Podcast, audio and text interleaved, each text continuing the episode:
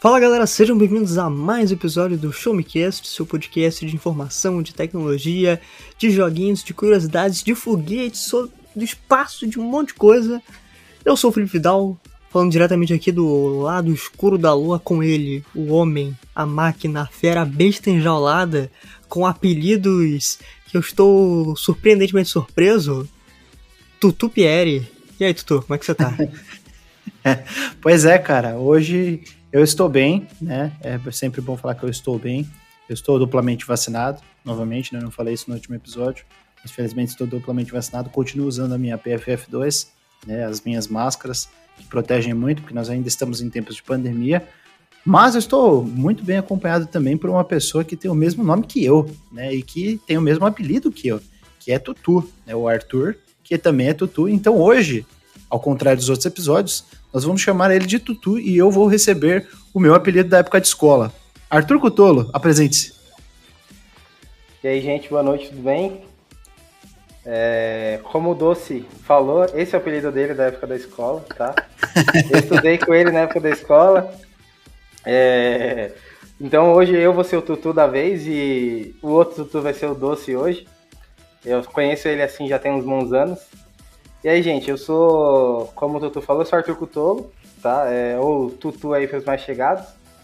Eu sou engenheiro aeroespacial, é, como o pessoal comentou aí, né? Hoje eu trabalho na área de TI em um grande banco e faço mestrado em engenharia aeroespacial, gente. Então é uma área que eu tenho uma paixão muito grande, curto muito, lá no ITA. Então, depois quem tiver curiosidade, se quiser, quiser saber, pode entrar em contato, etc. É, então, assim, tem uma paixão muito grande por essa área, gente. E hoje a gente vai estar tá ajudando e falando bastante sobre isso aqui hoje. É isso aí, galera. Caramba, você, é, do, você é do ITA? Que da hora, Sim. cara. Nossa, é, o mestrado lá no ITA. Tu é um, tu é um cara embaçado. É, eu, eu estudei também na UFBC, no mesmo lugar que, que o senhor Doce estudou também, fiz engenharia aeroespacial lá. Devo falar um pouquinho mais sobre isso mais pra frente é, mais em detalhes, mas também faço mestrado no ITA, fiz iniciação científica lá no ITA também, tudo nessa área, na aeronáutica barra espacial, aeroespacial. É isso aí, galera. Nossa, que da hora. Detalhar mais aí. Mas, antes da gente começar esse papo, não esqueça de conferir um pouquinho mais do meu trabalho, o trabalho do, do Doce, que eu quero, que eu quero saber de onde, das as raízes desse apelido, mas só vamos descobrir isso no, no, fim do episódio. Tem, tem que fazer um mistério, tem que fazer um mistério. É isso aí. E, e, manter, e prender a audiência. Né? Prender a audiência. então, passa lá no ShowMeTech, www.showmetech.com.br. Uh, a gente está postando muitas coisinhas sobre tecnologia, é claro, jogos, cinema, Estamos no YouTube, no Twitter, no Instagram e também no TikTok, rapaz. Estamos no TikTok também. Então, só você procurar aí nas redes sociais e entrar no site. Então vamos para os finalmente, né? E aí? Uh, agora que o, que, o, que o Tutu já se apresentou um pouquinho, continua a, a, a falar um pouquinho aí, né? E é, esse episódio ele vai ser no formato de é, perguntas e respostas, né? A gente vai perguntar algumas coisas pro Tutu e vamos embalando esse papo nesse formatinho. E Doce, você quer, quer começar com a, com a bateria de perguntas aí? Vamos lá, é, a gente separou algumas perguntas, algumas minhas, algumas de pessoas à minha volta e também de membros do Show Me Tech.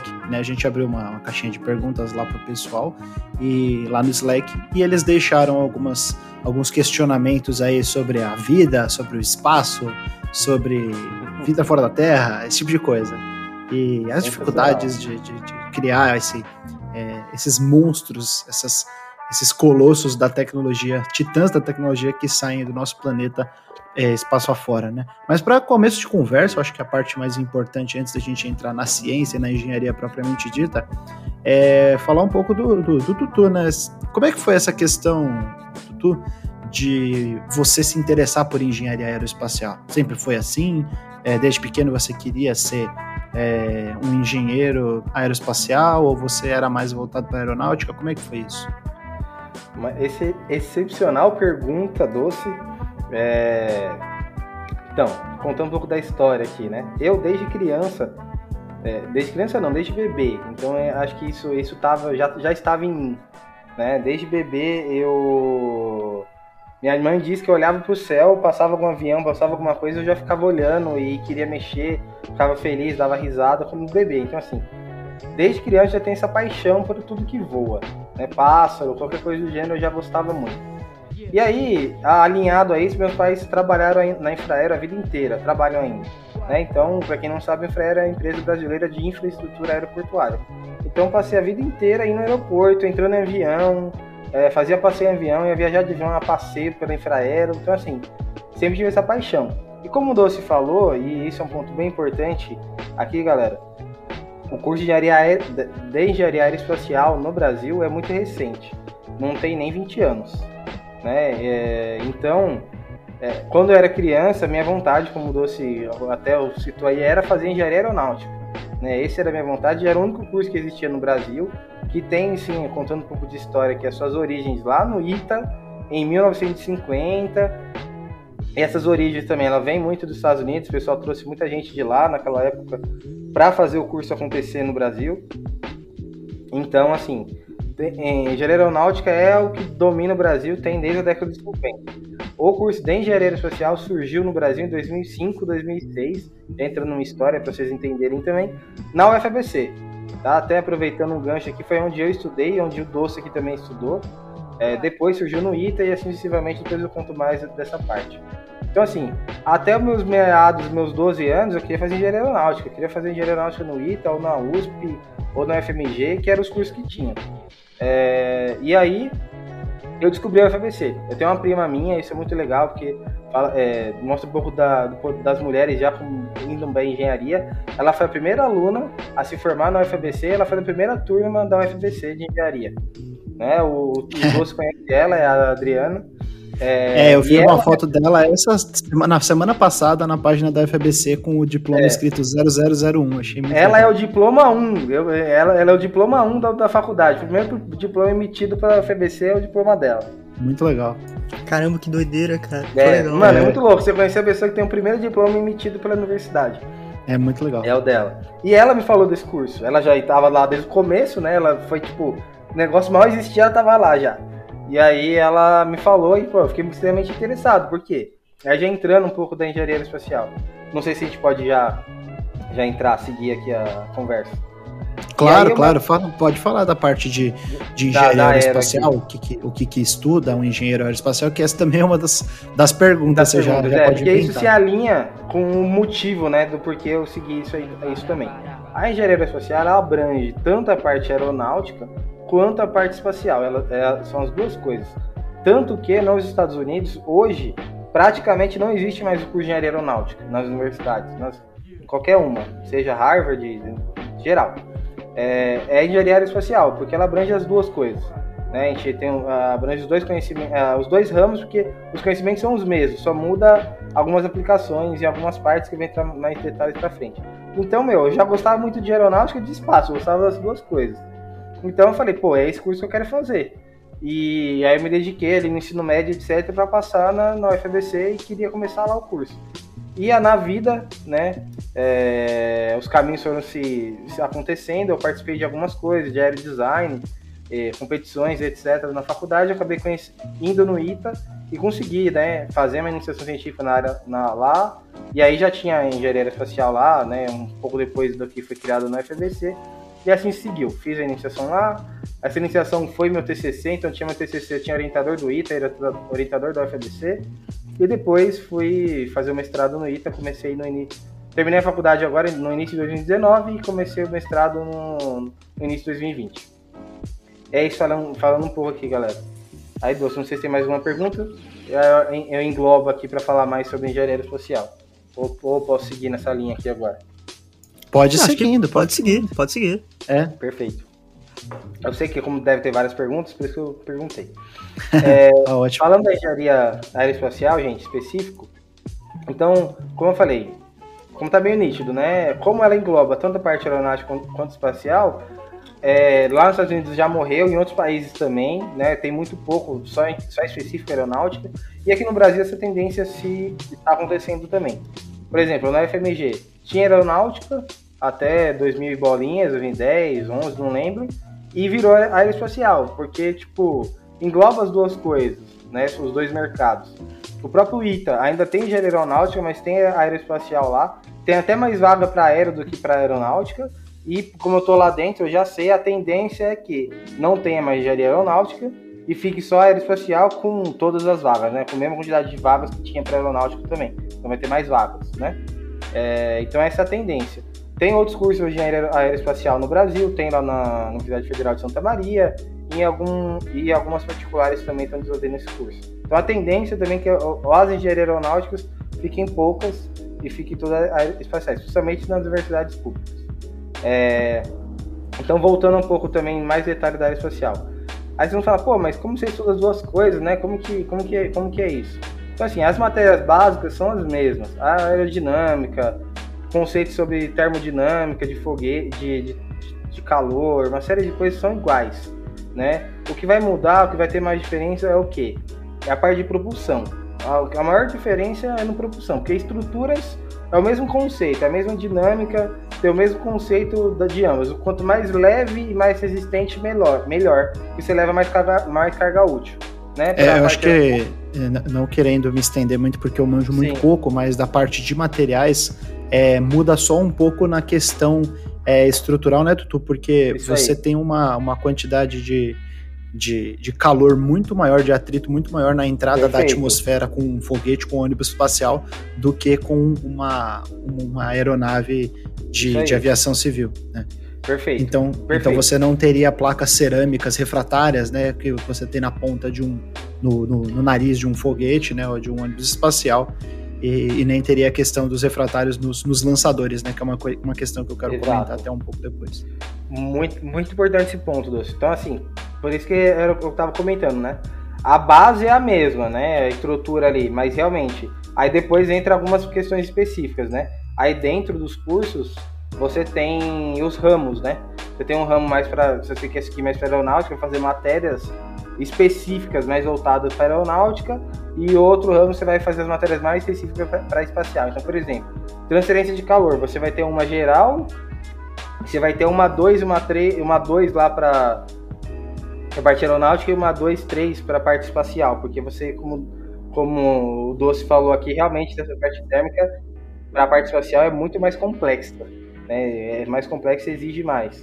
É, enquanto, por exemplo, a parte aerodinâmica aqui na parte é, é, aeronáutica é muito, muito mais forte, né? Porque no, na espacial quem manda é o foguete. É, um foguete não, o motor foguete, né? É o quem vai impulsionar ali. A aerodinâmica é mais por controle. Agora na aeronáutica é, é sem aerodinâmica o avião não, não sobe, não vai levar ninguém para lugar nenhum, tá? Então, gente, essas são então assim a base é a mesma, e aí você tem depois essas, essas pequenas diferenças é, em ramos aqui que você se especifica mais em alguns. É, e aí nas universidades já tem isso. Você, você vai escolhe o ramo que você quer ir geralmente. Elas têm essas opções como matérias não obrigatórias, matérias limitadas, coisas do gênero, que é para você seguir nos ramos. É, tá claro? Acho que deve ter ficado claro aí que essa diferença entre os dois ramos. Ah, um ponto importante. A parte de propulsão que é mais legal, realmente. Você tem uma matéria geral e você tem uma específica para parte aeronáutica, que é outra parte espacial, que tem muita diferença. E aí eu vou comentar mais daqui a pouco. Cara, é, é muito interessante você falar um pouquinho aí do, da diferença do, do curso, né? O que você acaba estudando um pouquinho aí, mas. E da sua trajetória, que é, porra, maneira demais. Só que. Uh, uma das perguntas que foi feita é, como que é a carreira né, do, do que você trabalha aqui no Brasil, né? Como é que é a, a, área de atuação no setor público, no setor privado, ou como botaram aqui, né, o negócio aí atrás do, do Jeff Bezos e do Elon Musk. então, como é que tá essa situação aí atualmente? Boa, essa pergunta é excepcional, Vidal, assim, falando no, no, como um geral, tá? Um engenheiro aeroespacial, ele pode atuar, como eu falei, tanto na parte aeronáutica quanto na parte espacial né? Tanto na parte né, de foguetes quanto na parte de, de, de, aviação comum. Então, não vou entrar muito em detalhes da, da, aviação aqui, porque o foco que é mais a parte espacial, mas a aviação comum tem muito mais vagas, tem muito mais mercado, tem a Embraer aí, como todo mundo sabe, tem a série de companhias aéreas, as subsidiárias das companhias internacionais aqui, então o mercado tem muito mais vagas, né? É, claro que assim, não, é não são infinitas, mas tem muito mais vagas. Agora, entrando na parte espacial mesmo, né? Realmente, aqui no Brasil, é, nos últimos anos isso tem crescido, né? Advindo do que? Nas universidades, né, na própria FBC, no ITA, eu sei que tem, tem aí na, na UERJ, né, na Estadual do Rio de Janeiro, na UFRJ em outras no Brasil, tem equipes de foguetes. Por quê? Aqui na FBC o pessoal criou, eu tô, vou falar aqui porque, gente, é muito interessante para vocês pesquisarem, olharem. Foi criada a COBRUF, é a competição, é, virou América Latina, tá? Mas antes era do Brasil, de foguetes. E o mais da hora, o pessoal vai, as, as equipes vão lá em Alcântara, lá na Barreira do Inferno, lá no Rio Grande do Norte do Brasil, tem a, o centro de lançamento e vão lá lançar os foguetes construídos nas universidades. Então, desse projeto, algumas pessoas, eu conheço todas elas, elas foram da equipe de foguetes da UFBC, da Rocket Design. O UFBC Rocket Design, para quem quiser pesquisar, estiver interessado. É, eles criaram uma, uma, empresa, então assim, tá começando. Algumas empresinhas surgindo né, dessas, dessas equipes, o pessoal chama Pion. Né? A Pion, eles estão fazendo hoje CubeSats, micro CubeSats para trabalhos, assim, escolas, faculdades, etc. Podem comprar para brincar, pra brincar não, para estudar mesmo o CubeSat, funcionamento, mas tipo aqui na Terra eles simulam. Eles estão desenvolvendo motores foguetes híbridos, né, que é tanto propulsão líquida quanto sólida, é a junção da, de, dos dois, tá? É, então tem empresas começando a surgir, né? mas ainda é embrionário isso. Então, é, falando de mercado atualmente e na minha visão nos próximos de 3 a 5 anos, hoje, né, onde tem vagas de verdade atuar, virando pesquisador, né, ou seja, professor em alguma universidade pública ou privada que tenha esse curso, né, então você pode ir para essas áreas, ou indo para a área mais militar, ou pesquisador indo para o INPE, que é o Instituto de Pesquisa e Espaço, que fica lá em São José, é, para o IAE, isso fica lá dentro do, do CTA, lá no São José dos Campos, é, que é o Instituto de Aeronáutica e Espaço, que esses dias, né, para quem acompanha, etc., testou um motor foguete, o VS-50, é um motor foguete brasileiro, é, que eles estão desenvolvendo projetos para fazer um foguete brasileiro para lançar veículo lançador de satélites, né, para lançar os nossos satélites.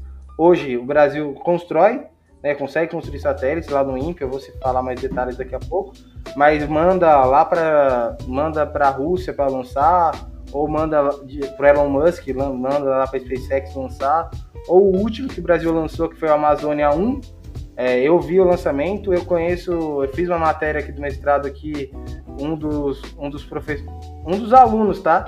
É um PhD e trabalha no INPE, ele estava lá na matéria, é uma matéria muito específica que fiz, depois a gente detalhes. E ele, ele tava lá, ele mostrou o painel de controle lá no, no INPE, mostrando satélite lá em órbita. Logo depois que lançou a Amazônia 1. Então, assim, foi muito louco ver isso, assim, ao vivo, cara, é muito da hora. É, e é só que lançou aonde? Lá na Índia. Então o Brasil ainda tá. Depois do acidente que teve lá até na em 2003, que explodiu tudo lá na Barreira do Inferno, tinha mais, quase todos os cientistas de foguetes, né, de desenvolvimento de veículos lançadores, né, é, os foguetes aqui que a gente chama são os veículos lançadores. Né? E aí eu já entro mais detalhes do que vem depois do veículo lançador. É, morreram, né? infelizmente, então perdeu-se assim, muitos anos de conhecimento e etc. E agora agora está voltando. Né? Então tem os projetos, então tá tudo ali. E assim, como você entra? Por meio de pesquisa mesmo, né? Passando em mestrado, passando em doutorado e começa e você consegue entrar e virar funcionário. O principal é isso. Ou vai trabalhar na Agência Espacial Brasileira, então, mas assim, são poucas vagas mesmo hoje no Brasil, infelizmente. Então, assim, você quer, dentro dos próximos 3, 5 anos, trabalhar com isso de verdade, com um afinco, é, é, é fazer um mestrado aqui, ou se você já tiver um bom conhecimento, tentar um mestrado, doutorado nos Estados Unidos, no Canadá, na, na, na, França, na Alemanha, na Itália, que são os países chaves, tá? França, Alemanha e Itália são os países chaves lá da Agência Espacial Europeia, tá? Eles que dominam ali a Agência Espacial Europeia, ou no Japão, lá na JASA. Então, assim, qual que é o legal disso? Tá? Até trazendo para vocês. Se vocês conseguirem, né? É, e, e, é possível, tá? Eu conheço gente, eu vou citar aqui daqui a pouco, é que foi lá para conseguiu, né? Bolsa é, ou, ou, por meios próprios, foi para os Estados Unidos, trabalhou em algum laboratório, fez um tipo doutorado lá, é, e dependendo do laboratório, dependendo de onde você fizer, juro, esse laboratório que eu vou citar aqui é um laboratório muito específico lá nos Estados Unidos. O pessoal pesquisa muito espaço, é, parte de controle, controle de satélites, né? Ou não só de satélites, mas de naves espaciais ao redor de, de espaço profundo. Então, aqui é na, em Lua, Lua ou em luas lá em Saturno, luas de de Júpiter. Então, é, é colocar satélites em órbitas né, nessas regiões para você poder estudar, né? É um laboratório bem conhecido, bem grande da nossa Não lembro a universidade agora, posso passar para o pessoal aqui depois. Meu, a SpaceX, a NASA, tipo, vai buscar o pessoal nesses laboratórios, tá? Você não precisa ir atrás do seu emprego. Eles veem quem está nesses, labora nesses laboratórios, tem vários nos Estados Unidos, nas universidades, e eles vão lá e vão buscar. Tipo, de, de ter pessoas que as três maiores empresas lá irem buscar, é pra você escolher qual que ia pagar mais e trabalhar. Tá, então lá tem muito disso. Você consegue ir para lá e trabalhar nos laboratórios. Então, assim, eu citei só um de uma coisa muito específica. Tem N, tá? A parte espacial, é, qualquer coisa, qualquer, qualquer coisinha, vocês vão falar, ah, pô, é, um controlador, um, um, tipo de um atuador aqui de, do satélite que vai fazer uma coisa. Tudo isso é, é uma equipe gigantesca fazendo uma pesquisa enorme em cima daquilo só. Então, assim, pensam, tem N. Lá nos Estados Unidos isso, é muito forte. E em outros países também. Então, eles põem. Tem muita gente, tem vaga realmente, porque assim, eles vão desenvolver, né? Então, assim, querem desenvolver um atuador melhor, mais potente, etc, etc. É uma puta equipe lá, etc. Então, querem desenvolver um motor foguete mais potente. Pô, parte motor, gente, na parte social, existem pesquisas quase infinitas, porque assim, a gente sabe aqui que tudo que é espacial é. O tempo humano é pra gente é infinito, porque não, a gente não consegue visualizar, né? Então, a velocidade que a gente alcança hoje com nossos motores foguetes são que é usando geralmente propelente líquido, que é oxigênio e hidrogênio líquido, é, a gente não consegue alcança, o máximo que a gente alcança é 27 mil quilômetros por hora. Tá? Quilômetros por segundo, eu nem, não vou lembrar a conversão, mas dá alguns, alguns mil é, quilômetros por segundo. A, a, velocidade da luz é 300 mil. É 27, é, 27 mil dividido por 3.600 vai dar em torno de 7, 7 7 mil quilômetros. Pega a calculadora aí, Tutu. Vai, vai, pega, pega. Não, é, você tá fazendo. o, é, é com 3.6 só. Com 3.600 é, vai, vai ser metro, metros por segundo. Isso, é, isso. É quilômetros por segundo. Então é 27 mil dividido por 3.6. Por 3.6. 7.500. É, eu fiz, eu fiz por 3.600, mas eu ia multiplicar por mil depois. É, ó, são 7.500 km por segundo. Pô, é Isso. coisa pra caraca em um, em um segundo. Mas mesmo assim, né? É... A velocidade da luz é 300 mil quilômetros por segundo. A gente está num patamar que a gente não está nem perto.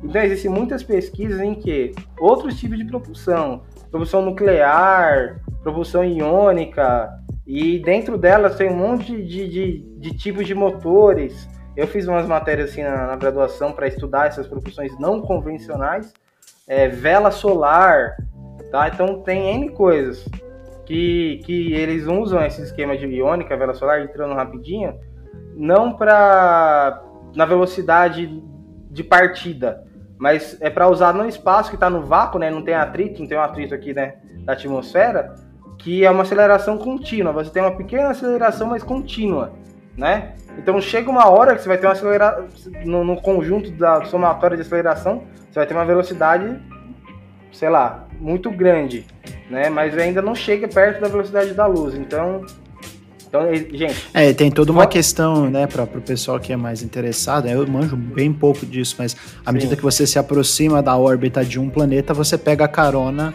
na gravidade dele, né? Você entra Perfeito. ali na, você entra no, no eixo de gravitacional dele, é, a deformação no plano de espaço-tempo já dá aquela aquela abaulada na trajetória.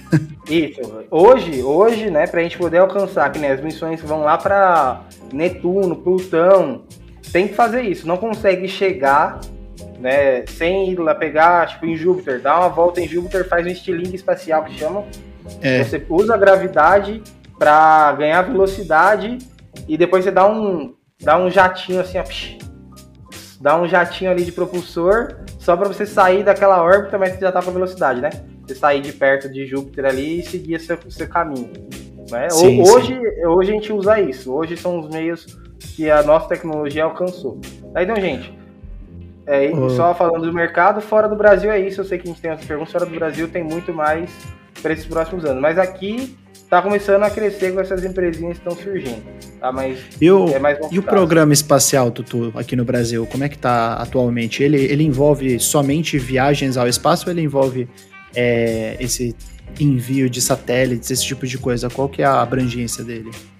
Hoje, o espacial brasileiro ele está focado, tá focado em dois, dois veículos lançadores. É um veículo lançador de satélite para o Brasil ter mais independência lançar seus próprios satélites, né? Satélites, gente, satélites aqui para nossos GPS, para telecomunicação, para o Wi-Fi de casa, tá? Para esse tipo de coisa. Porque assim, o pessoal tem uma noção, um satélite quando a gente põe em órbita, não é para sempre. Tipo, não vai ficar 30, 40 anos. Quando você calcula uma missão de um satélite, gente, pra vocês terem uma noção, eu estudo isso, já fiz.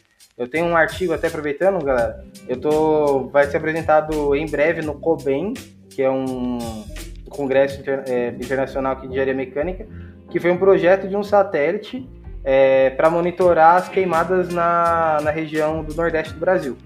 E o tempo de vida disso é de 5 anos. Tá? Um satélite geralmente é 5 anos o tempo de vida, no máximo 10. Né? Mas um satélite já bem maior.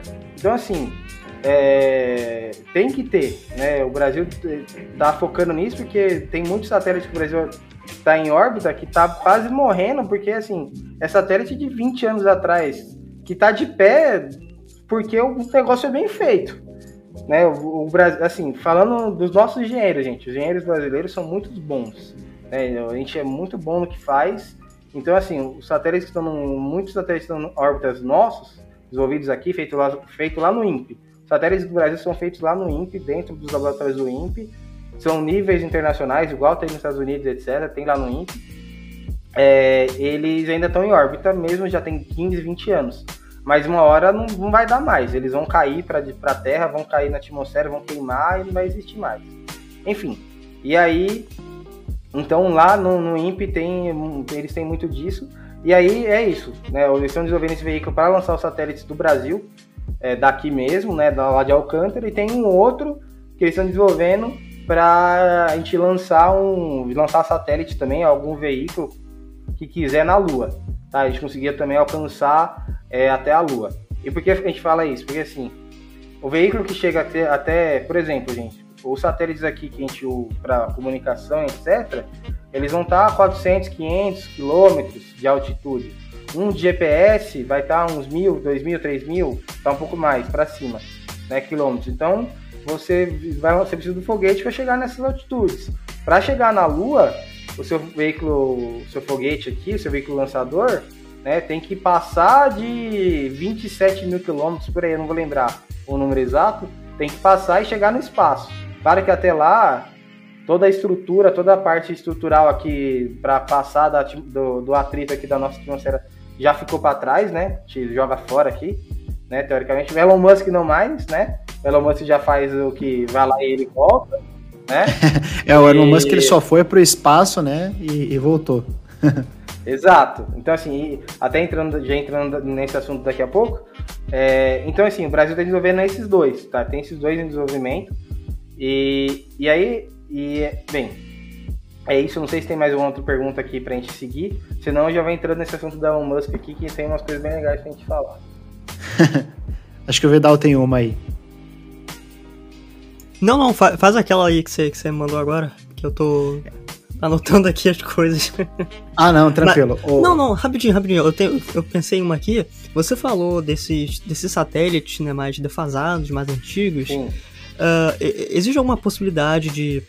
Né, a gente tem, tem, tem esses corpos ali na, na parte da atmosfera e eles uh, caírem na Terra causarem muito dano? Existe essa possibilidade de caírem, não sei, em uma cidade e causar um, um, um dano. Uh, sabe? Sim, alguma grande. propriedade, alguma coisa assim? Uhum. Então, não. É, graças a Deus, todos os nossos satélites, só vocês terem uma noção, é, um asteroide de até, sei lá, um, dois metros, é, porra, é grande, né? Ele vira, vira plasma quando entra na nossa atmosfera. Igual o, o Doce estava falando, né? Por, por, isso dessa parte de materiais cerâmicos aí, que é, ele é especialista nisso aí, né? É, meu, a temperatura é tão grande no, com atrito na hora que entra na nossa atmosfera que derrete qualquer coisa, saca? A não ser que realmente seja um objeto gigantesco, muito grande, né? O que destruiu dinossauros lá atrás tem 15 quilômetros, tinha 15 quilômetros de, de tamanho. Aí, realmente... Na hora que ele entrou na atmosfera ou quando ele chegou aqui?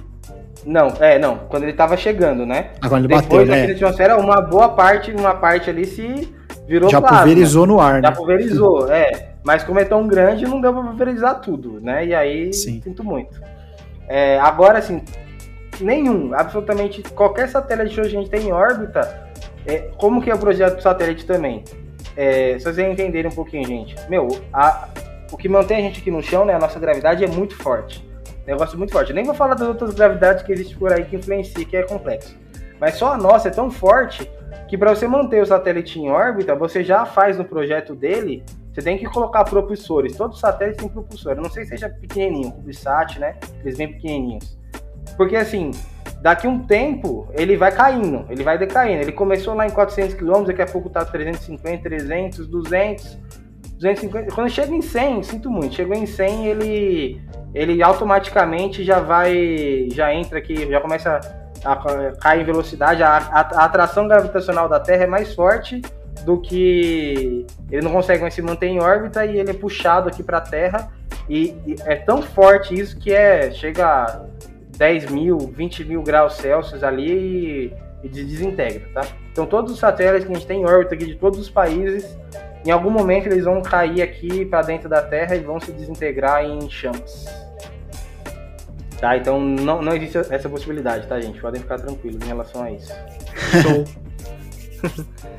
Vai lá, doce. A não ser que a gravidade da Terra se esvaia. Aí, aí ferrou, né? Aí, aí, aí complica. Aí ferrou pra Aí complica. É, Bom, uh, eu queria perguntar um pouco sobre essa questão do projeto, montagem, né, da fabricação de um foguete, como que funciona, qual que é a, a, diferença de um foguete de um ônibus espacial em termos de, de montagem dele, de concepção de projeto, e algumas outras perguntas né, que o pessoal fez é com relação às partes do ônibus espacial e do foguete, que são muito grandes, né? Elas já são Sim. fabricadas ali perto, elas são transportadas, como é que funciona essa questão? Beleza. É, entrando nesse assunto, gente, então vou sair um pouco do Brasil e ir lá fora. Né? Infelizmente, a gente não tem nada nesse nível de tamanho aqui. Esses que, como, que eu falei que a gente está desenvolvendo aqui são desenvolvidos aqui mesmo, tá? Então, assim, o, são menores, tá? Não são nesse níveis que o Doce falou, mas só falando daqui. É feito, sim, a estrutura lá no INPE, lá no IAE, tem hangares para isso. É feito lá é montado ali também lá dentro do INPE, do INPE em laboratórios lacrados, né? Tem que entrar aquelas roupas brancas, passar por aqueles ar desionizante lá e piriri para fazer as montagens. Isso vale tanto para a parte estrutural de foguetes, de veículos lançadores, quanto de satélite. Satélite mais ainda, porque qualquer, juro, um pelinho ali que caiu na placa de um satélite, fi, já dá ruim, né? Então, mas é montado aqui, sim. Depois é levado, sim, provavelmente de avião, tudo bem preso, é, ou de trem, ou de navio até lá, até lá Alcântara para ser lançado. E aí, claro, vai em partes, né? Dependendo do tamanho, vão ir em partes. E lá em Alcântara eles têm esse mesmo tipo de laboratório, aí lacrados, etc., para fazer a montagem final e lança lá. Aí falando isso em menor escala. Aí falando, vamos, vamos falar de SpaceX, NASA e etc. Então assim, é, primeira diferença entre um, entre um veículo lançador e a, e a Space Shuttle.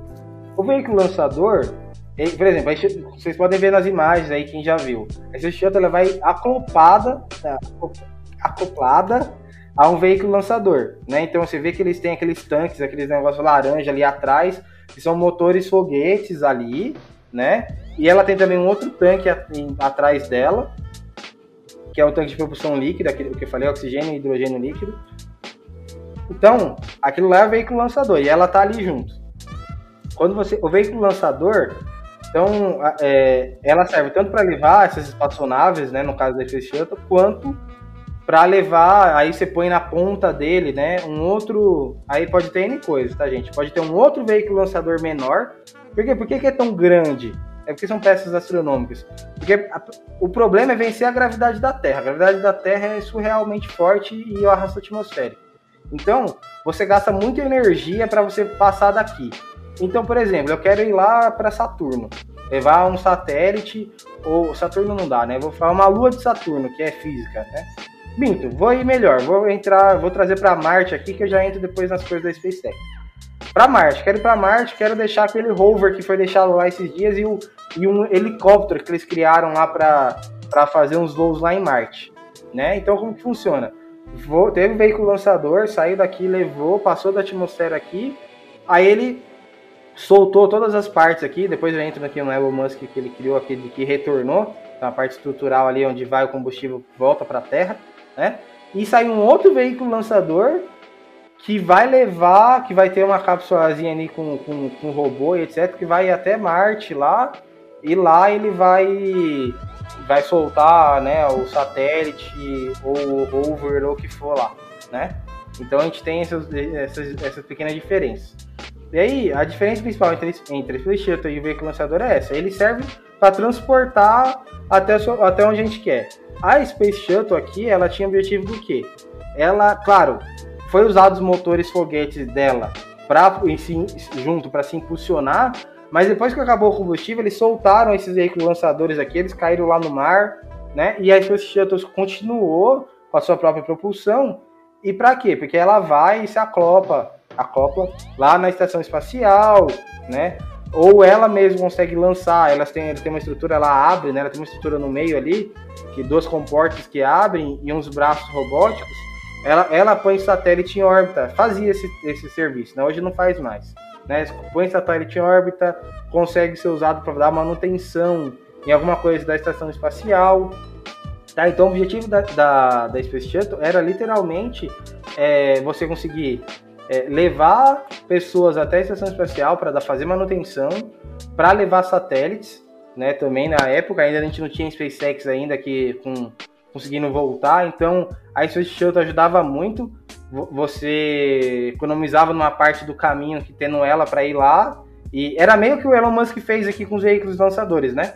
Eles vão, deixam lá onde quer e voltam. A Space Shuttle era meio que isso. Você deixava ela numa posição, ela ia, soltava um satélite lá em algum lugar e depois continuava ia lá e acoplava na estação espacial, deixar uns astronautas lá, ou pegar quem tá lá, saía e vinha aqui de volta e entrando no que o Doce falou, cheio de placa cerâmica, ela conseguia aterrissar aqui de volta e pousar como fosse um avião. Literalmente ela tinha aquelas tipo umas asinhas ali e pousava numa pista normal aqui na Terra, né?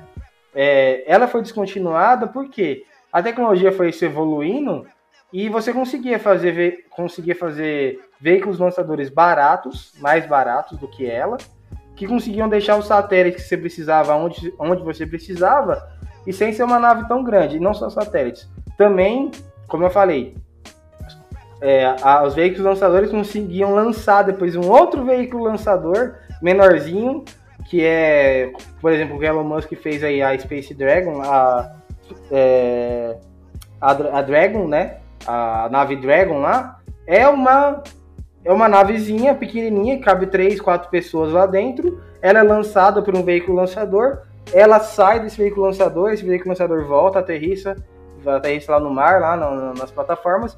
E ela segue, vai, vai lá para a estação espacial. É muito menor, ocupa menos espaço, é custo menor.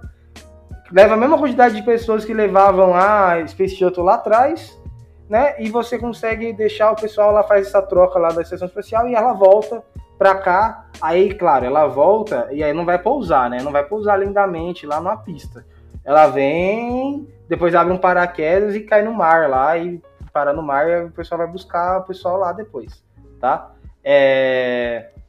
Então, a principal diferença entre veículo lançador e Space Shuttle é isso, tá, gente? É... Arthur, qual era, Doce, qual era a outra pergunta mesmo?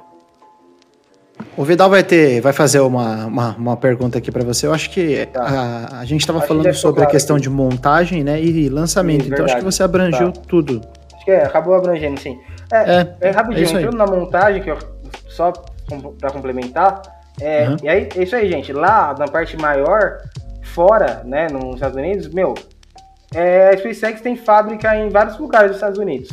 Então, é, às vezes eles montam uma parte em algum lugar e levam de trem, geralmente de trem, né? Ou super caminhões lá que roda de madrugada e leva partes para algum outro lugar.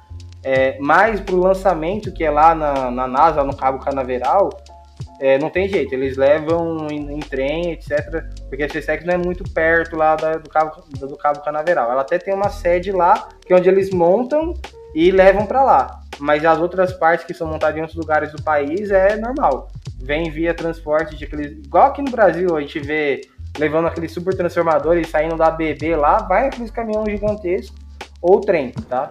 É, é da GE é também, é né? É, também as coisas da GE. Aquelas pá gigantesca de eólica. É, é, o mesmo, é o mesmo trampo, ou é trem ou é caminhão. É, a gente, eu, eu via muito indo para Bragança com meu pai, que tinha clientes para lá é, pegando o Fernão Dias, assim, subindo, né? Sentido Bragança, Bragança Paulista, Sim. de Guarulhos para Bragança Paulista, você pega a Fernão Dias, né? Que é a rodovia que vai para Minas Gerais, via bastante esses, esses caminhões. Caminhão, assim, de, de três eixos, né? De, de, de, de três truques para trás, subindo a Fernão Dias a 60 por hora com aquela puta pá eólica, cara. É um negócio é absurdo, assim. E cada caminhão carrega uma, então você, você imagina Exato. como é que é esse transporte. Não, imagina uma cidade com, é, de geração eólica com, sei lá, centenas daqui. Mano, é um bagulho, é um outro doido. E pior que é isso, a tecnologia tá muito aqui em São Paulo, a região daqui, o sudeste, né? Infelizmente, né? E então acaba tendo isso, tem que transportar pro... e, e nos Estados Unidos também normal, tem empresas que estão lá no outro lado e, ué, na licitação ganhou a mais barata e boa qualidade também, claro, qualquer lugar tem isso. Vai ter que transportar, filho. Tem que tra... Não tem que dar um jeito. Se precisar, é. os caras criam avião para transportar, igual o Beluga. Na, a Airbus tem um avião lá que chama Beluga, que não é transporte passageiro. Ele serve literalmente para eles enfiar a fuselagem do avião dentro do outro avião e transportar, porque a Airbus tem fábrica na França, na Alemanha, tem coisa que faz na Alemanha e leva lá para França para montar vai de avião. Eu já vi esse Beluga, ele é muito doido, cara. Eu já vi é, mano, É muito doido. É muito é, doido. Muito uh... Tutu, eu quero fazer uma pergunta aqui para você, né? Que eu achei muito interessante e que é de um assunto que eu gosto muito, né? uh, que é estudar história, um pouquinho de história, né, geografia, eu curso de geografia, né, falar um pouquinho da Guerra Fria, né, que a gente entende Sim. que teve aquela, aquela corrida espacial, né, União Soviética, Estados Unidos, que motivou o homem aí a, a ir para a Lua, né, Perfeito. Fez lá os experimentos com a cachorrinha laica, né? Tadinha, morreu. Morreu, morreu, o morreu. macaco. É, o macaquinho. Infelizmente. É. E, e até chegarem lá, né, com, com, com os astronautas. Uh, você acha que o, que. o que você acha que motivaria né, um retorno de uma missão tripulada à Lua? E se você acha que há uma possibilidade de uh, a, a ter a criação de uma base ou colônia humana na superfície lunar? Você acha que isso é uma coisa possível, viável, no futuro próximo, distante? Ó, essa pergunta, Vidal, é sensacional. E, e já vou adiantar que a corrida espacial já, já está acontecendo novamente. Só que ela não é mais uma corrida espacial entre Estados Unidos e União Soviética, né? Ela é uma corrida espacial global. Por um único motivo: ganhos financeiros. Literalmente, a nossa corrida espacial hoje, ela é uma corrida espacial literalmente comercial, né? É, então eu vou entrar nos detalhes aqui. Falando mais longo prazo, começando com longo prazo, depois eu venho para mais médio, mais perto aqui. A longo prazo, gente, existem as possibilidades aqui, né, de é, de algum satélite, algum dia, não sei. A gente não tem como saber. Pode acontecer, pode acontecer amanhã, surgir do além. Né? Um, um asteroide vai colidir com a Terra. Né? Então, assim, o Elon Musk, o objetivo dele é, ele sabe que um dia isso pode acontecer, a humanidade acabar. Qual o objetivo? É ter uma colônia em Marte. Esse é o objetivo da vida dele, é ter uma colônia em Marte. E essa colônia em Marte é literalmente a gente viver lá, né? E aí, entrando nisso, não vou entrar muito em detalhe na colônia em Marte, mas é algo viável e possível, tá? Por isso que tem a exploração procurar água lá em Marte, mesmo seja subterrânea e congelada, porque dá para extrair lá e derreter, filho, e fazer água pra gente tomar. Faz uma redoma lá, pega a água, esquenta, transforma em oxigênio ali, separa, e naquela redoma você vive com oxigênio ali, tudo se dá um jeito, né? Claro que a parte de gravidade é um pouco diferente, mas a gente se adapta, vai se adaptando aí, né? Enfim. Aí, só que para ir para Marte, qual o melhor jeito de ir para Marte? O melhor de todos é você passar pela Lua, fazer igual o, o Doce falou agora há pouco aí sobre fazer a catapulta lunar ali. Você pega, pega a gravidade da Lua, faz uma catapulta e você chega muito mais rápido em Marte do que um voo direto. Nem dá, você gasta muito mais tempo fazer um voo direto do que você pegar e fazer essa catapulta na Lua e seguir, né? Então, para essa parte de ir para Marte, você precisa da Lua. E ao precisar da Lua, né? Você precisa ter satélites monitorando. Se esse, começar assim né, nos próximos anos, começar a realmente a gente começar a parte de Marte, ter uma missão tripulada para Marte que o que o nosso querido Elon Musk quer fazer nos próximos, acho que tá em 10 anos por aí, você precisa ter uma, alguém, você tem uma base também, alguma coisa na Lua, para você poder ter um cuidado, conseguir monitorar quem está passando pela Lua ali. E falando comercialmente, aí entrando na parte comercial e Marte e Lua. por que, que eu falei que tem a próxima corrida espacial e ela comercial? Não só para viagem espacial, você poder fazer uma viagem lá para a Lua e voltar para a Terra. É uma viagem, né? Você poder ir lá e se hospedar num hotel na Lua, literalmente. Esse é o objetivo, tá? É... Claro que não vai ser nem um pouco barato, mas esse é um dos objetivos. E é... minério parte de minérios. A Lua tá cheia de minerais preciosos e etc. Então, uma hora se pode se esgotar alguma coisa daqui. Você pode ir na Lua buscar, pode ir lá em Marte buscar. E a, nos próximos, vai, 30, 20, 40, 50 anos, né? Por exemplo, vamos, vamos parar de, falando da parte ambiental, vamos parar de explorar na Terra aqui, vai? Né? Vamos deixar a Terra voltar aqui para a gente poder viver mais tempo aqui Vamos pegar lá em Marte, não, não vive ninguém lá, não tem porcaria nenhuma lá, não dá para viver lá. Vamos pegar minério de lá, vamos pegar minério da Lua aqui e transporta e traz aqui, saca? E traz para a Terra. Então, já começou a, a, nova corrida espacial. E é e por isso que tem empresas, né, empresas é, privadas com isso, né? Então, as empresas privadas, tanto de Jeff quanto a, né, a Blue Orange, a SpaceX, a... Tem mais uma americana, fugiu, fugiu o nome aqui agora, tem outras, tá? Estão surgindo outras lá, tem no Canadá, tem na Europa também, quanto as próprias agências espaciais. Né? Os próprios governos estão interessados em, em ir para a Lua, ter bases lá na Lua para poder ter uma exploração comercial.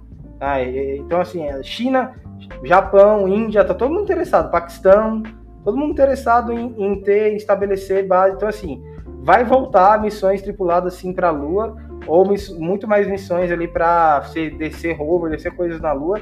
E a, a, NASA tem uma missão, uma das missões que ela está estratégicas dela é realmente estabelecer uma base americana na Lua, né, de verdade, com pessoas lá e etc, né, para poder ter, porque assim a Lua não é de ninguém, né, não tem uma divisão de território lá da Lua, de quem é quem isso aqui, não existe né? O, tá... o ser humano, ele tá pensando já como gafanhoto, né? Que ele vai é. acabar com a Terra, aí ele vai para outro planeta, aí daqui a pouco o problema é que ele vai começar a pegar o planeta que não é dele, né? Porque a Lua não é de ninguém. É, Mas e, e se ele chegar num lugar que é de outra pessoa? Né, de, de outro então, povo. Aí pode fudeu, pode aí... ser que um dia isso aconteça. Pode ser aí eu quero aconteça. ver, bicho. É, Ficar batendo de porta em porta aí, eu quero ver. Uma hora. Eu, eu, eu, espero que um dia isso aconteça. Vivo, eu acho que a gente não vai estar. Tá. Mas espero que isso um dia aconteça. Vai é... deixar de ser esperto demais. Exatamente. Mas assim, mas até entrando nesse gancho, Doce, talvez até na questão de não de parar de explorar um pouco na Terra, né? De deixar nossas questões ambientais melhorarem aqui um pouco e começar a trazer coisas de fora, literalmente. Saca? O, o longo... terráqueo ele vai, vai ser tipo o pessoal que, que mora ali na região do, do, do Rio de Janeiro, né, o, o Vidal, e aí hum. vai trabalhar na capital. É o boia fria que chama? Isso, isso, exatamente. É, os boia fria, o pessoal que mora ali. É Nova, Nova Friburgo que chama, que é do lado do Rio? É, é. Nova, Nova Friburgo é uma cidade do lado do é Rio, tipo não é? Isso. É, eu é, moro aqui, na Serra.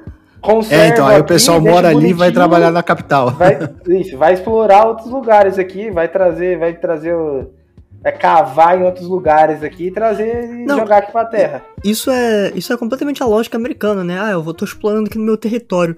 Mas e se eu, e se eu for explorar um outro território aí, causar uns problemas, ganhar dinheiro com isso?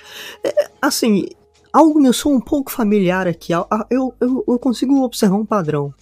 Né? Não sei vocês. Sim. É, só que, só que qual é o ponto? Falando de Lua e Marte, etc., tá todo mundo interessado, somente na Lua, como que tá mais próxima, que tá muito mais perto do que Marte, né? Marte, é, quem, quem é o cara principal de Marte é o Elon Musk, porque ele tem o sonho da vida dele ali, de, das questões de um dia aqui acabar. Mas a China, N países estão interessados nessa parte comercial na Lua, né? Porque tem muitos minérios lá, né? Então, aí, ao médio e longo prazo, ou vai surgir alguma coisa que regulamente, né? Todo mundo explora junto e se divide, ou vai ter que ter divisão realmente de territórios na Lua. Não sei dizer como que isso vai funcionar. Mas eu vou, vou falar uma coisa aqui que tem, que é uma coisa que é mundial e é todo mundo unido, né? Que é contra o que eu citei muito antes aqui, a parte dos asteroides. Se, pô, né, vai que vem um asteroide que a gente faz, se fudeu, né? Já era, tamo, né, ferrou.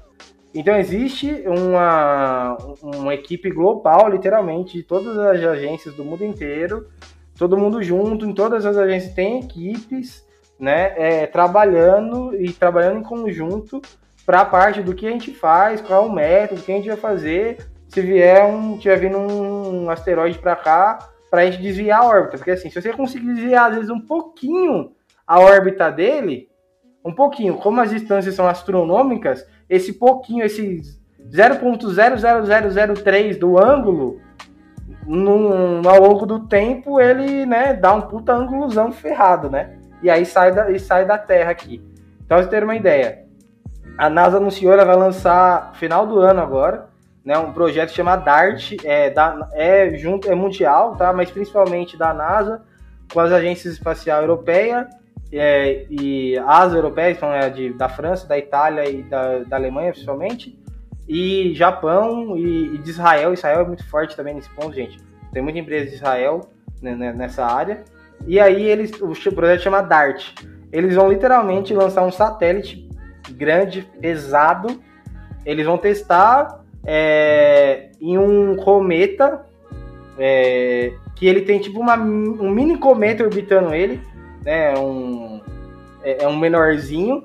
E, e, e, em janeiro ou fevereiro agora de 2022, ele vai estar a 11 milhões de quilômetros da Terra, vai estar mais próximo. Eles vão lançar esse satélite, vão fazer esse satélite super pesado aí, preparado para isso. Considera ter uns propulsor ferradão lá, bater nesse desse cometa, né? Nesse cometinho aí que é o Orbita, um cometa maior. É, perdão, cometa não, nesses asteroides e eles vão monitorar, vão tá, tá indo junto, isso que é legal. Porque, de novo, né? Porque parou a Space Shuttle, etc. Hoje, além na mesma missão, você consegue lançar um satélite, um veículo, uma série, várias coisas no, no mesmo, tudo acoplado ali. Se o peso der, você consegue pôr, né? Você consegue hoje lançar mais de uma coisa. Enfim. E aí eles vão lançar um satélite e esse um satélite vai monitorar e um satélite que vai bater nesse asteroide. E eles vão monitorar se a órbita desse asteroide aí que está orbitando essa outro asteroide maior vai mudar, né? E, e vai, vai mudar bastante, como que vai mudar para ter os estudos aqui, pô, será que a gente for alguma coisa nessa linha? O melhor caminho aqui não é tipo lançar uma bomba nuclear igual a gente vê em filme lá e tentar explodir o asteroide. Não, não é. O melhor mesmo é lançar alguma coisa que vai bater com tanto impacto tão, tão forte que desvia a órbita, saca? E como no espaço você consegue ter uma. que é vácuo, você consegue criar uma aceleração muito grande, gente, uma aceleração. Um bagulho com uma velocidade, for pesado, com uma velocidade muito forte, dá para bater alguma coisa e desviar a órbita. Né? Na teoria aqui é plenamente possível, em testes também a gente sabe, né? Um carro a 100 por hora batendo no muro, né? É a mesma, mesma coisa. Vai arrebentar. Isso aí. O, Ô, Tutu, queria te fazer uma pergunta aqui, essa é a minha última, depois o Vidal tem uma, uma última dele. Com relação ao mercado de engenharia aeroespacial, né, e oportunidades de emprego no Brasil, né? Você falou um pouco sobre a questão de, de pesquisa, né? De uma forma geral, Sim. mas eu queria mais voltado às mulheres. Como que é Perfeito. esse mercado? As, as mulheres, elas vêm de que formação? Porque a, o, eu vejo que o mercado de engenharia aeroespacial, o mercado espacial, vamos colocar assim, né? Ele, ele não depende somente de engenheiros aeroespaciais, né? Tem engenheiros físicos, Perfeito. tem físicos, tem pessoas da engenharia é, de materiais, né? Então, Isso, é, essa colocando assim num balaio de gato, todo mundo junto, né? Todas essas, é, esses, essas funções e esses setores que trabalham no mercado em projetos espaciais, como que isso é, envolve as, as mulheres? Como é que as mulheres estão envolvidas nisso? Tem uma, um interesse muito grande? Tem um preconceito muito grande? Uma resistência muito grande por parte dos homens? É um mercado muito masculino? Não, pergunta excepcional, Doce. Então, entrando eu vou falar uma coisa muito importante. Assim, quando. É, falando de engenharia no primeiro, né? Como, como o próprio Doce falou, é, em qualquer projeto, seja aeroespacial, de carro, qualquer coisa. Você, claro, você precisa de engenheiros aeronáuticos, aeroespaciais especificamente para a parte disso, né? Projetar motor foguete, a parte aerodinâmica, a parte estrutural ali. Mas, pô, você tem tem eletrônica, eletrônica ferradíssima. O Brasil está muito forte nessa parte eletrônica, tem muita tem empresas aqui muito fortes nessa área. É, a parte de materiais, como o Doce falou, e tem empresas também de, muito boas de materiais aqui no Brasil, a própria que o Doce trabalha. É, então, como engenharia como um todo, eu vou falar, por exemplo, quando eu comecei minha primeira aula de engenharia na UFABC. Metade da minha turma era mulher, engenharia geral, tá, gente? Não era especial, a geral, para as matérias gerais. O Doce entrou um ano antes do que eu, eu acredito que era a mesma coisa. Então, assim. É, é bem isso, era, uma, era bem dividido, 50-50. Bem dividido, é. Então, assim, as mulheres na engenharia estão muito fortes. Muito fortes, completamente, assim, não tem o que falar. Na engenharia como um todo. Isso é sensacional, incrível. Eu já trabalhei com várias engenheiras. E, assim, não tem diferença nenhuma. É, são mulheres. Não tem o que falar, tá? Essa questão, para mim, não existe. Não, não, não, teria que existir diferença. Não era, não era pra ter isso, né? Enfim, é mas entrando aqui falando na parte espacial um pouco mais, né? Já entrando aqui no, no, nesse ponto. No Brasil, a parte espacial como um todo, ela o pessoal acha, né, infelizmente, falando do Brasil, tá? Depois eu vou falar de fora, que fora é diferente. No Brasil, o pessoal acha a espacial é muito complexo, etc. E esquece que o engenheiro de materiais, como o Doce falou, o engenheiro eletrônico de automação consegue. Vou citar a Embraer. Eu, eu tenho uma série de amigos que trabalham na Embraer tem uma N mulheres engenheiras na Embraer, tem bastante. Tá, não sei, não, sei o volume, tá, gente? Mas tem muito. Então, na parte aeronáutica, empresa aérea, eu conheço, eu tenho, eu tenho mais amigas mulheres que trabalham na parte de engenharia da empresa, das empresas aéreas aqui do que homens, tá? Agora, na parte espacial, existe ainda esse misticismo um pouco mais forte no Brasil e tem menos mulheres que procuram, né? Tem menos mulheres que procuram. Eu posso falar pelo de engenharia na, da Aero, na minha época, a média era um quarto. Um quarto da turma eram, eram mulheres na era. Quando eu saí, já tava lá mais para um terço. Quando eu saí, fazendo aero. Não estou falando que seguiu para a parte espacial específica, mas fazendo aero, podia, pode, muitas delas que eu sei foram para a parte aeronáutica, né? É, enfim, aí falando da parte espacial mais específico, então assim, falando dos cursos, tá quase meio a meio já. É, hoje eu acredito que já deve estar tá quase meio a meio, um terço ali falando do curso específico de aeronáutica barra é, aeroespacial. Agora, o mercado de trabalho no Brasil ainda tem esse, esse misticismo, essas coisas, mas assim, eu posso falar lá de dentro do ITA. Do ITA, do IAE e do INPE, porque eu conheço. Eu tive matérias com o pessoal de, de, da, da, dos três, né? E, por exemplo, lá no INPE, é, a equipe do INPE que monitora os satélites, que constrói os satélites, etc., eu acho que um terço são mulheres, se eu não me engano. Lá no INPE, um terço são mulheres. É... Nos cursos do ITA, os que eu estou fazendo, é, infelizmente, já são é um número muito menor. Tá? É, esse pessoal que é mulher que está lá na, no INPE, por exemplo, não são advindas do ITA, por exemplo. São advindas de outras universidades, como eu falei, fizeram engenharia aeronáutica, aeroespaciais, ou física, como o Doce falou, ou materiais, ou engenharia elétrica, ou engenharia de automação, e gostam dessa área e foram fazer mestrado, doutorado no INPE para trabalhar com a parte eletrônica do satélite, eletrônica dos veículos lançadores, né, materiais e assim, tá? Mas é, então no INPE, no IAE, então tem, tem um volume maior, de, tem um pouco mais de mulheres sim, mas ainda tem um pouco desse misticismo. Falando de fora, fora do Brasil, já meu é completamente diferente. É, eu não sei muito como é a procura, mas os laboratórios que eu conheço e de fotos que o pessoal já me mostrou, eu tenho um amigo que é esse que eu comentei, que foi para fora. Mano, esse é um, é um cara que eu tenho como referência nessa área. Ele, ele ama pesquisa aeroespacial mais do que eu. O doutorado dele ele fez no, no maior laboratório de engenharia aeronáutica de, de astrodinâmica dos Estados Unidos. Todo mundo que está nesse laboratório aí vai trabalhar na SpaceX na NASA é esse um desse laboratório que eu falei. E nesse laboratório, metade também eram mulheres e todas as mulheres lá estão hoje nas empresas lá aeroespaciais, tá? É, ele trabalhou na, foi para Israel, ele ficou um ano em Israel, trabalhou fazendo um projeto lá também com a segunda autoridade mundial. O do outro laboratório é o primeiro. Se você procurar trabalhos no Google Acadêmico sobre é, astrodinâmica, esse professor aí é o, desse laboratório dos Estados é o principal.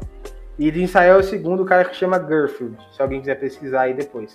Enfim, Lá em Israel também ele falou que tinha bastante mulheres lá no, é, no laboratório dele. No, bastante assim, né? Um terço, não, não chega a ser metade ainda, tá, gente? Agora no Japão, ele falou que foi no Japão, lá no Japão era mais homens. Infelizmente, lá na agência espacial japonesa não tinha muitas mulheres. Então assim, a parte aeronáutica tá muito mais difundido, tá? Para mim já tá meio a meio e sucesso. A parte espacial eu acho que é muito mais um misticismo pela complexidade.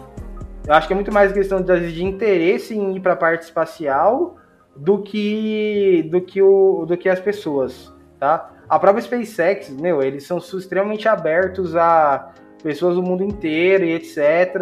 Não tem muito disso. Eu sei que se vocês olharem o site da SpaceX, lá eles têm agora um índice de quantas mulheres e homens trabalham lá, acho que é metade ou até a mulher tem 52% até um pouco a mais. Então, assim, lá fora, super tranquilo esse ponto. Mas o mundo espacial, eu vejo que ainda existe um misticismo, assim.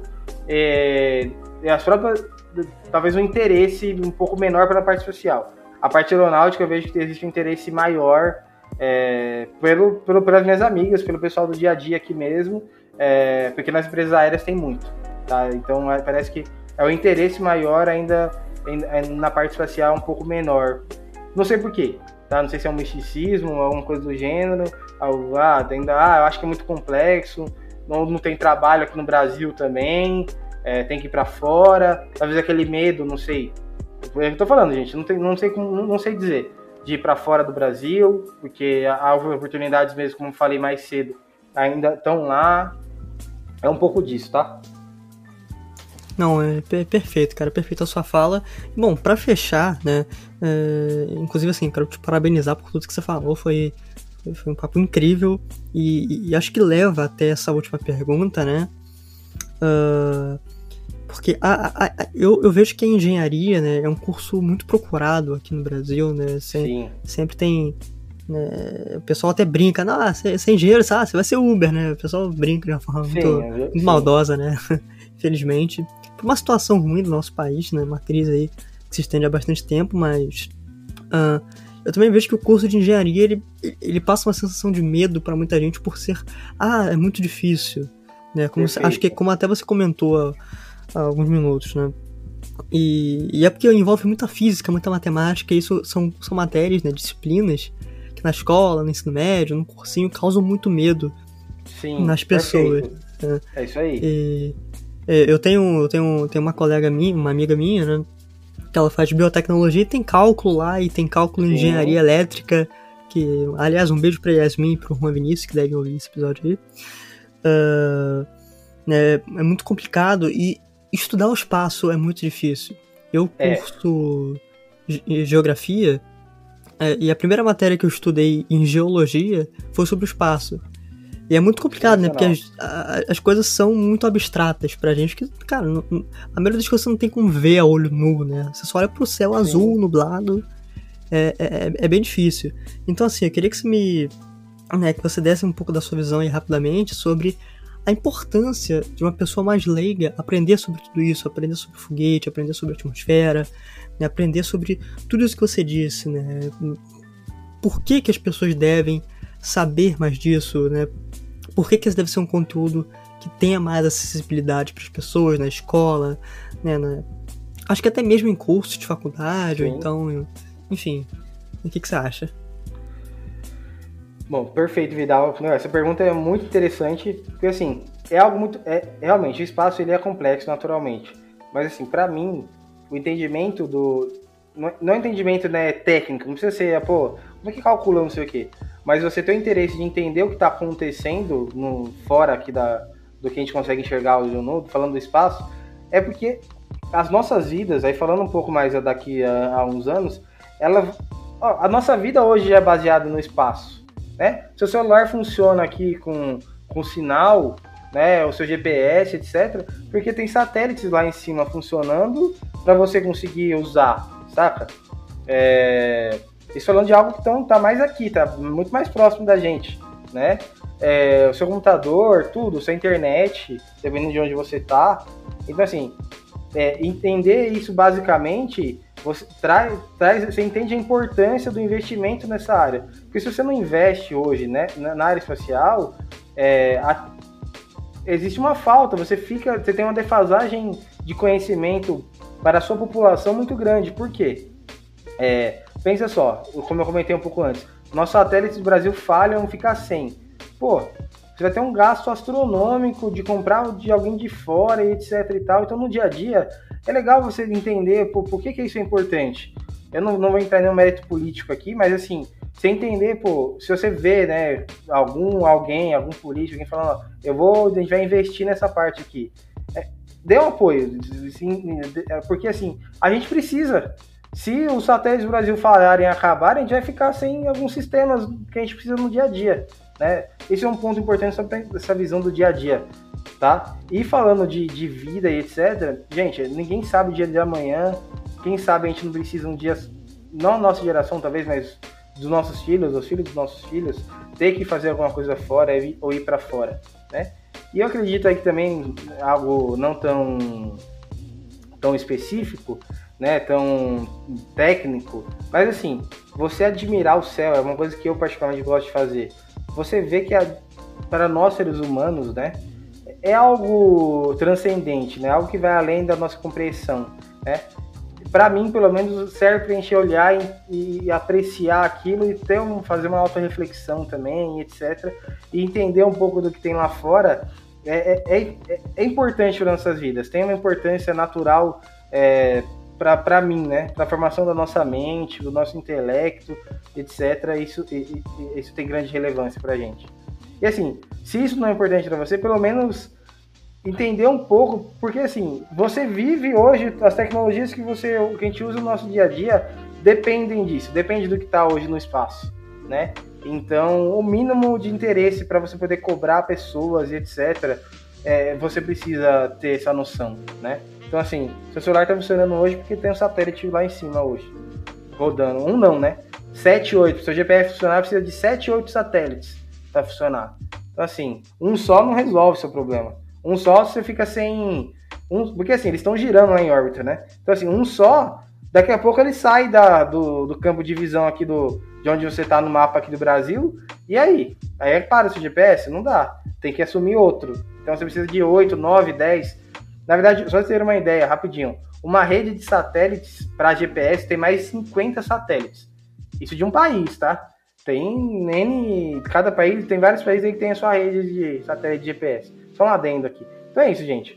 É, é, ter uma noção de espaço é importante para sua vida porque você depende do que está no espaço hoje para sobreviver, para fazer uma ligação para sua tia lá no interior de Chiqueira, sei lá, interior de Minas. Enfim, é isso. Cara. É, e é legal também, é só pra fechar, é, eu como químico, né, eu também acho importante falar sobre essa questão de entender as nossas origens, né, de panspermia, neopanspermia, né, que são teorias aí de que a vida veio de fora da Terra e Perfeito. se instalou aqui de alguma nisso forma. aí, Doce. Né? É, eu gosto falou. muito de astronomia, né? Eu, eu- inicialmente quando era pequeno meu sonho era fazer astronomia, mas a vida tem tem tem dessas. Mas é, eu acho importante, né? Assim, até do ponto de vista de química, tem uma, uma curiosidade legal que é os elementos são feitos aqui na Terra. Eles vão até mais ou menos o ferro, o níquel, o cobalto ali. Eles podem ser feitos aqui na Terra por meio de, de fusão nuclear, por exemplo, no centro da Terra, né? O Vidal que Sim. conhece de geologia também deve, deve manjar bem mais disso, né? Mas se você, por meio de fusões nas camadas mais internas da Terra, você tem esse tipo de, de elemento. Para você poder fazer elementos mais pesados, né, dos metais é, pesados para frente, ali do, do número 29 da tabela periódica para frente, só por meio de explosões igual a supernova. Então, uma estrela explode, né, por exemplo, e aí você tem, por meio dessa, dessa reação em cadeia, a formação de elementos mais pesados. Então é, é muito legal você pensar que muito do que está aqui na Terra surgiu nas estrelas, né? Veio, veio das Perfeito. estrelas e não era originalmente aqui da Terra. É, é uma coisa meio filosófica, meio mística, mas é uma coisa também meio, meio científica. Meio não, é completamente científica. Completamente. Ué, o, Então o é bem negócio legal a só gente tá aqui na Terra nisso. por causa disso, né? Pois é. Exatamente. Show me Mas também é- é ciência.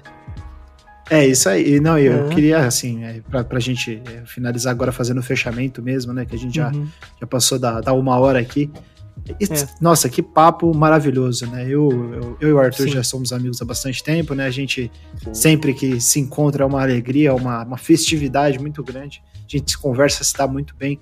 Mas ouvir ele falar sobre isso, que é uma coisa que ele é um cara, ele é um especialista, uma referência para mim nesse, nesse assunto, é, é, é muito bom. Então, Arthur, muito obrigado pela sua, pela sua presença, pela sua contribuição. Sem você, esse episódio não seria absolutamente nada. Meu, Ah. primeiro. Vidal, por favor, pode falar, perdão. Não, não, eu ia falar que eu, eu, tava, eu tava muito tenso aqui. O que, que eu vou falar de foguete? Meu Deus, eu não entendo nada sobre isso. É, Meu. mas vai lá. Meu, agradecer demais vocês, assim, eu, como o Doce falou, conheço já há muitos anos, tenho uma amizade muito boa, muito grande. Gente, foi uma honra, foi um prazer poder participar. Sempre que vocês precisarem, quiserem discutir, falar desse assunto, fiquem à vontade para me chamar, tamo junto. É, quem quiser, quem estiver escutando, quiser perguntar alguma coisa, saber sobre faculdade ou qualquer coisa do gênero, mestrado, pode me chamar aí no Facebook, Instagram, é Arthur Cutoso, Arthur sem H. Fiquem à vontade aí, galera. Tamo junto, gente. Obrigadão demais. Foi uma honra, foi sensacional. E, né, a- a- além de te agradecer por esse episódio, né, por ter sido tão incrível, você precisa falar de onde vem esse apelido do senhor Arthur Pierre. É verdade.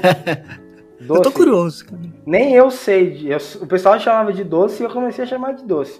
Eita, Ah, e agora? Acho que, acho que é melhor a gente Ah. deixar no ar aí. Ah, ah, não, eu não que acredito. falar agora. Olha, há muito tempo, vamos colocar assim, mais de 10 anos, 12, É talvez, aí, 13, por aí. 14, sei lá. é, passava um comercial na TV, o Vidal era pequeno, ele não vai lembrar disso. Que Ah. era do Clube Social Sabor Frutas Vermelhas.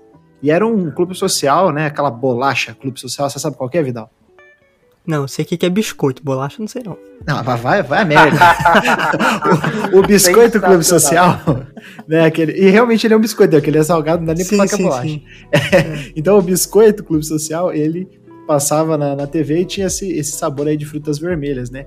Aí tinha um cara com o cabelo pra baixo, assim, meio, meio emo, assim, e as meninas, meio bem aquela cara de nerd, né? As meninas falavam, oi, docinho. Aí os caras começaram a falar que eu parecia o, o, o dito cujo do, do Da negócio, do, do, do comercial, da propaganda da TV. E aí começaram a me chamar de docinho, docinho, docinho. Aí as meninas me chamavam de docinho, que era mais carinhoso, né? Aí os caras começaram a chamar de doce, doce aqui, doce ali.